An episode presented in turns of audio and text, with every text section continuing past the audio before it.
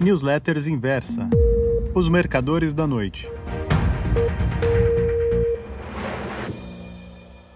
Oi, meus amigos. Aqui é o Ivan Santana falando. Hoje eu vou ler para vocês o texto da minha newsletter, Os Mercadores da Noite, de sábado, dia 12 de setembro de 2020. O título é Não Pergunte no Posto Ipiranga. Vamos ao texto. Participando de um seminário online promovido esta semana pelo Instituto Brasiliense de Direito Público, IDP, Paulo Guedes perdeu uma oportunidade excepcional de ficar calado. Sim, de ficar calado pois saiu-se com a seguinte asneira. Abre aspas.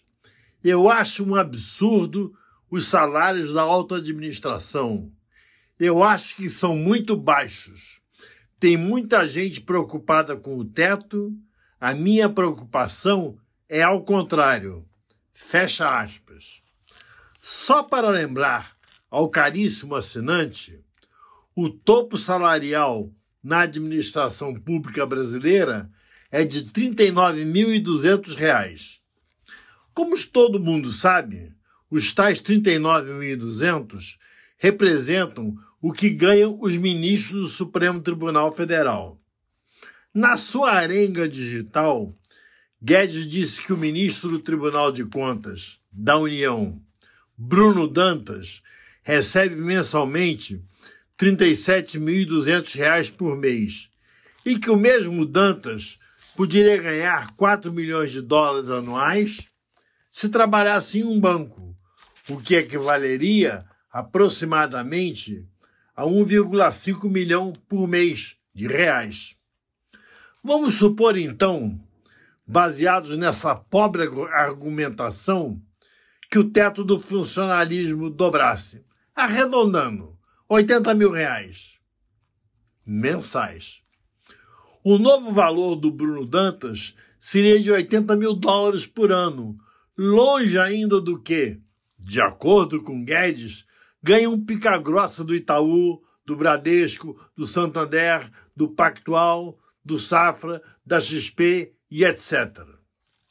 O que Paulo Guedes não disse é que, justamente por ter servido no topo de linha do TCU, do Banco Central, da Fazenda, da Receita, a turma de elite, ao se transmudar para a iniciativa privada, passa a ganhar uma nota de respeito, seja num banco, num grande frigorífico, numa mineradora ou numa indústria de celulose ou rede varejista. O engenheiro e economista Pedro Malan, por exemplo, após ter sido presidente do Banco Central e ministro da Fazenda, ascendeu financeiramente à presidência do Conselho Consultivo Internacional do Unibanco, do Itaú Unibanco. Ilan Goldfagen, após dois anos e meio na presidência do BC, durante o governo Michel Temer, acomodou-se no Credit Suisse. Eu poderia citar dezenas de pessoas que saíram de cargos importantes na esfera pública para postos altamente remunerados nas grandes empresas. Mas esses dois exemplos já bastam para sustentar minha argumentação. O que Paulo Guedes não se lembrou, duvido que não saiba, foi de dizer que se o teto de 39.200 for alterado, para segurar meia dúzia de cérebros privilegiados em seus postos, isso vai gerar um efeito cascata descomunal no salário de milhares de funcionários públicos dos três poderes. No Senado Federal e na Câmara dos Deputados, por exemplo, tetos não são tetos, são padrões. Todo legislador ganha o teto.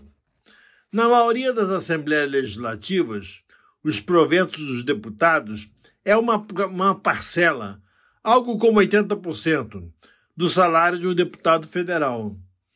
O mesmo acontece em diversas câmaras de vereadores, cujos integrantes recebem um percentual sobre o que percebem os deputados estaduais daquela unidade da federação. Concluindo, é tudo vinculado. Quando se faz um puxadinho no telhado, sobe o piso lá embaixo.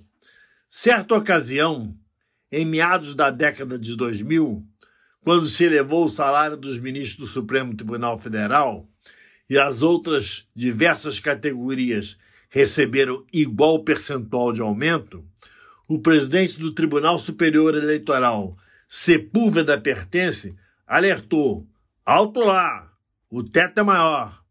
No STE eu percebo mais tanto. Não me lembro do valor, além do que ganho no Supremo. Então é esse o teto. E lá se foram milhares de pessoas atrás do trem da alegria de pertença. Não teria sido mais fácil eles ter, terem terminado com esse adicional do TSE? Sei lá, transformando em auxílio moradia, auxílio paletó, auxílio alimentação, auxílio piscina ou algo parecido, só para aquele cargo específico? Ou então o STF decidir que o ministro que fosse designado para o TSE não recebesse o tal adicional. Mas não.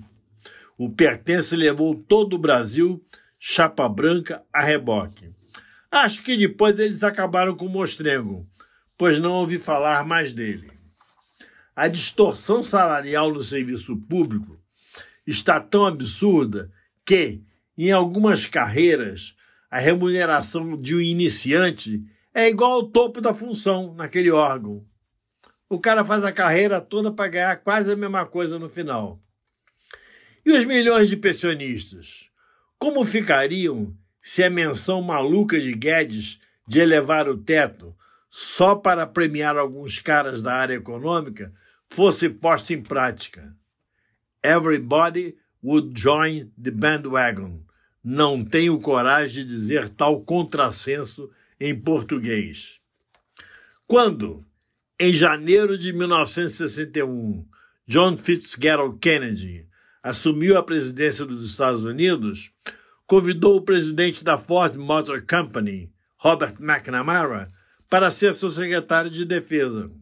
McNamara largou um dos maiores salários da América, fora os bônus anuais, para servir ao governo. Ao ser indagado por jornalistas por que aceitou o cargo, ele respondeu: quando o presidente olha nos seus olhos e pergunta se você quer servir ao seu país, é impossível dizer não. Agora vou mexer em vespero. Honestamente, o caro leitor acha que o ministro da Cidadania deve receber o tal teto justo mencionado por Paulo Guedes? Tem algum, bancão por aí louco para levá-lo para sua diretoria? Concluindo, acho até que Guedes deve conhecer bem teorias liberais, mas de lógica não entende absolutamente nada. Ou então andou cabulando aulas na Universidade de Chicago, justamente as que tratam de administração pública. Muito obrigado.